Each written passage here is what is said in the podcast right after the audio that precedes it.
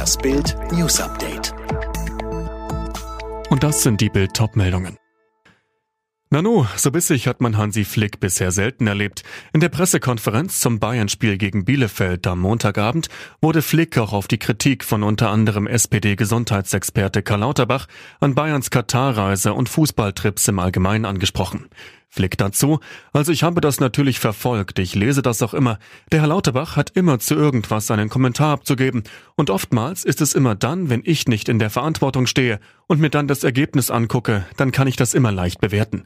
Der SPD-Politiker Lauterbach hatte die umstrittene Rückreise von Thomas Müller von Katar nach München kritisiert. Der Bayernstar hatte trotz Corona-Infektion seine Reise nach Deutschland angetreten. Immer mehr Deutsche haben die Corona-Maßnahmen satt. Die Lockdown-Pläne der Bundesregierung gefallen den Deutschen immer weniger.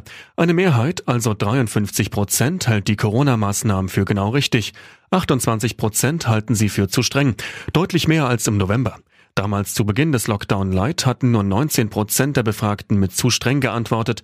14 Prozent halten die aktuellen Maßnahmen für nicht streng genug.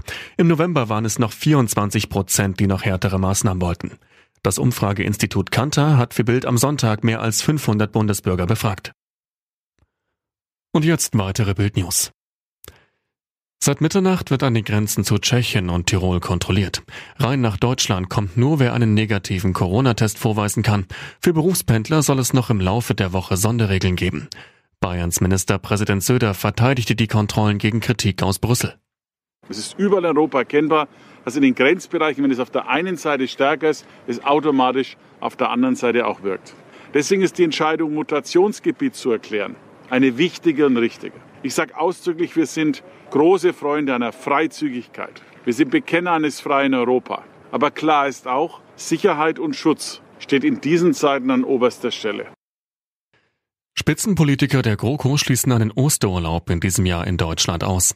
Der SPD-Gesundheitsexperte Karl Lauterbach sagte der Tageszeitung Die Welt, wir müssen die Osterwochen nutzen, mit so wenig Kontakten wie möglich eine drohende dritte Welle zu verhindern.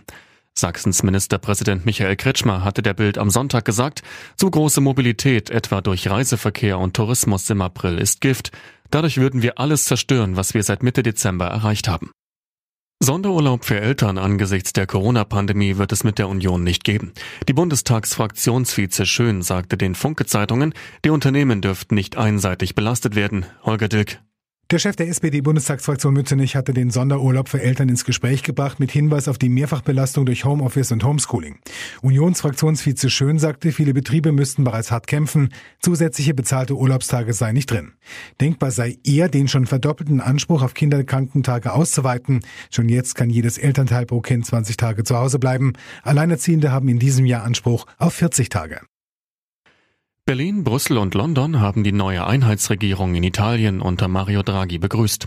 Unter anderem erklärte EU-Kommissionspräsidentin von der Leyen, dass sie sich darauf freue, mit dem ehemaligen EZB-Chef an einer gemeinsamen Erholung von der Corona-Krise und einem ehrgeizigen Europa zu arbeiten. Bei einem heftigen Erdbeben vor der japanischen Ostküste sind in der Nacht mehr als 100 Menschen verletzt worden. Das Beben in der Region Fukushima hatte eine Stärke von 7,3. Fast eine Million Haushalte waren vorübergehend ohne Strom. Eine Tsunami-Warnung wurde jedoch nicht ausgegeben. Alle weiteren News und die neuesten Entwicklungen zu den Top-Themen gibt's jetzt und rund um die Uhr online auf Bild.de. Übrigens, Bild hat einen Skill, der täglich das Neueste vom FC Bayern München sendet, direkt gesprochen von den Bayern-Reportern. Sag jetzt einfach, Alexa, öffne den Bayern-Buddy.